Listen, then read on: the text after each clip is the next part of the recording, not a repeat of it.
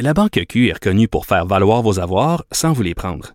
Mais quand vous pensez à votre premier compte bancaire, tu sais, dans le temps à l'école, vous faisiez vos dépôts avec vos scènes dans la petite enveloppe. Hmm, C'était bien beau.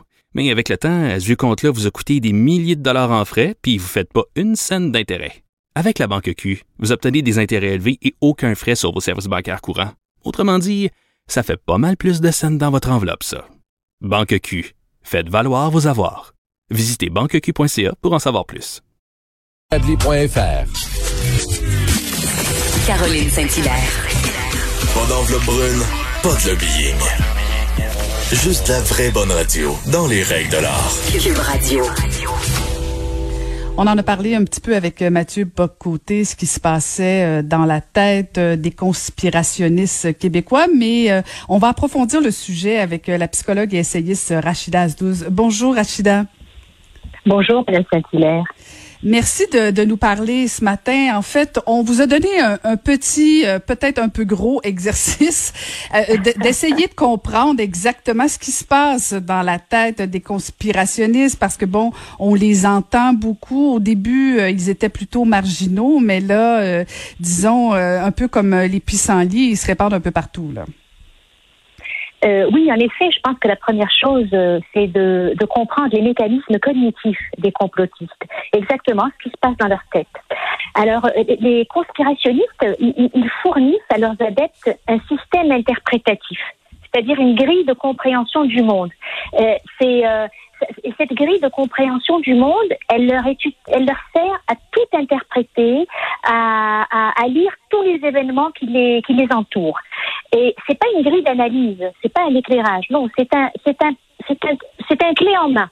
Tout ce qui se passe dans le monde euh, euh, s'explique par leur leur euh, leur euh, théorie du complot. Euh, et ça finit par devenir un prisme, un prisme, c'est-à-dire que ça les empêche de douter, de changer de lunettes. tout est, dans le fond, tout est hermétique, verrouillé.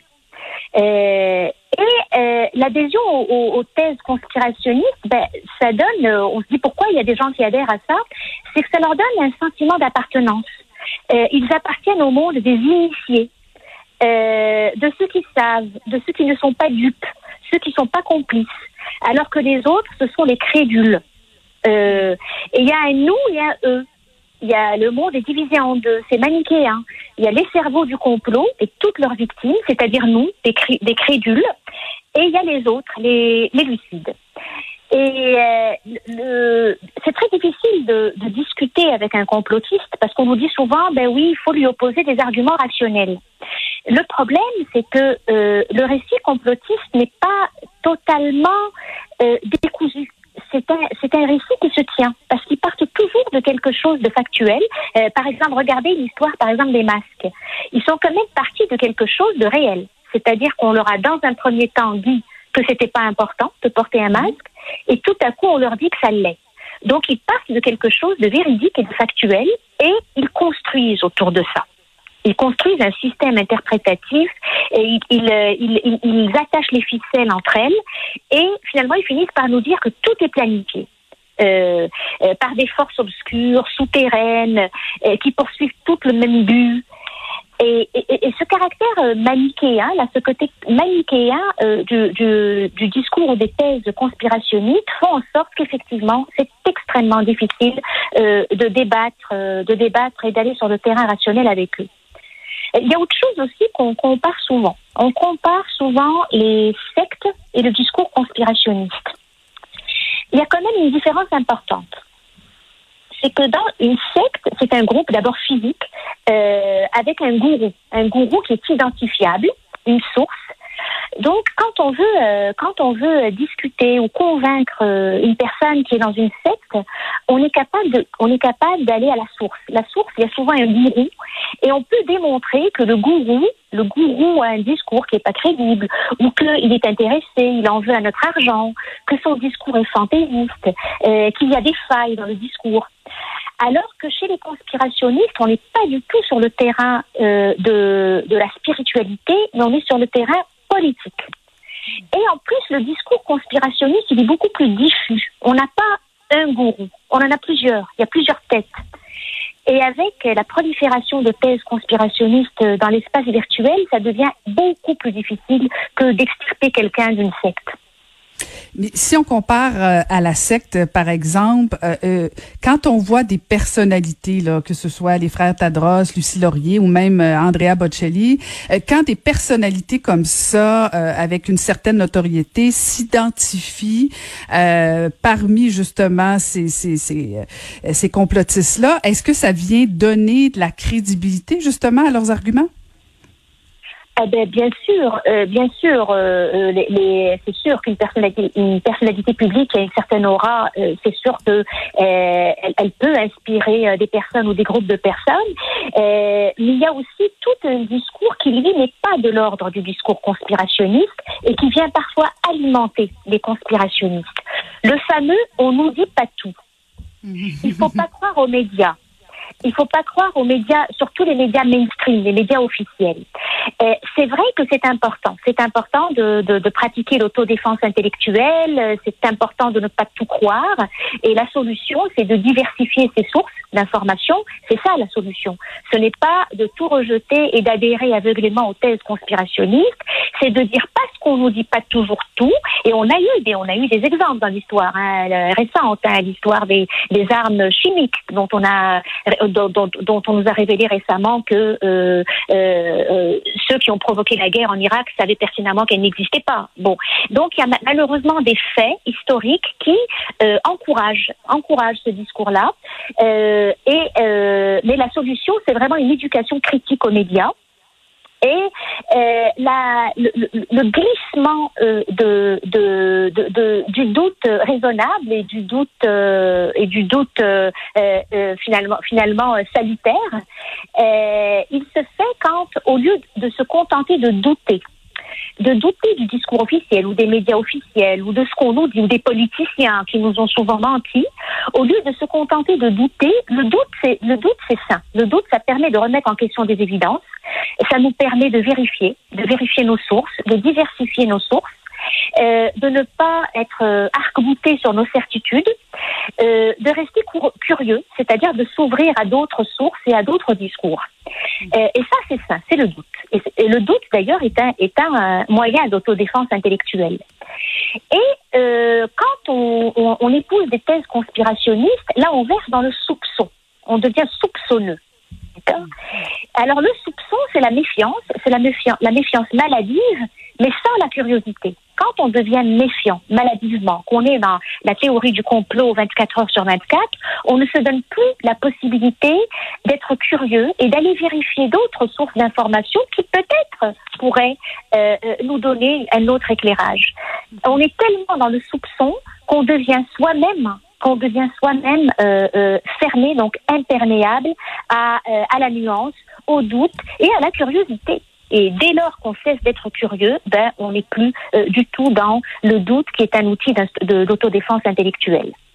C'est tellement intéressant parce que euh, je vais vous raconter un peu ce qui s'est passé pour moi hier parce que bon, j'ai fait quelques entrevues sur justement euh, les deux agresseurs envers la journaliste de TVA puis tout ça. Puis là, bon, il y a certains conspirationnistes qui m'ont écrit en me disant euh, bon, vous êtes encore dans le piège des médias, c'est un coup monté. Il y avait il y avait deux rumeurs qui circulaient sur les réseaux sociaux, à savoir que c'était le conjoint de Karianne Bourassa et par la suite, la deuxième rumeur, c'était le fait que elle avait engagé deux agents de sécurité. Alors on me lançait tout ça en me disant que euh, que je disais n'importe quoi, que, bon et, j'ai fait exactement, je pense, euh, ce que ce que vous avez dit. Bon ben j'ai posé la question à savoir est-ce que oui c'est vrai et bon tout de suite on a dit non c'est faux et même le syndicat de TVA est sorti en disant que les conspirationnistes entretenaient justement euh, ces rumeurs là pour pour prouver dans le fond leur théorie et pour dépeindre un peu la journaliste de TVA. Mais, mais c'est phénoménal comment quand même ils sont bien organisés.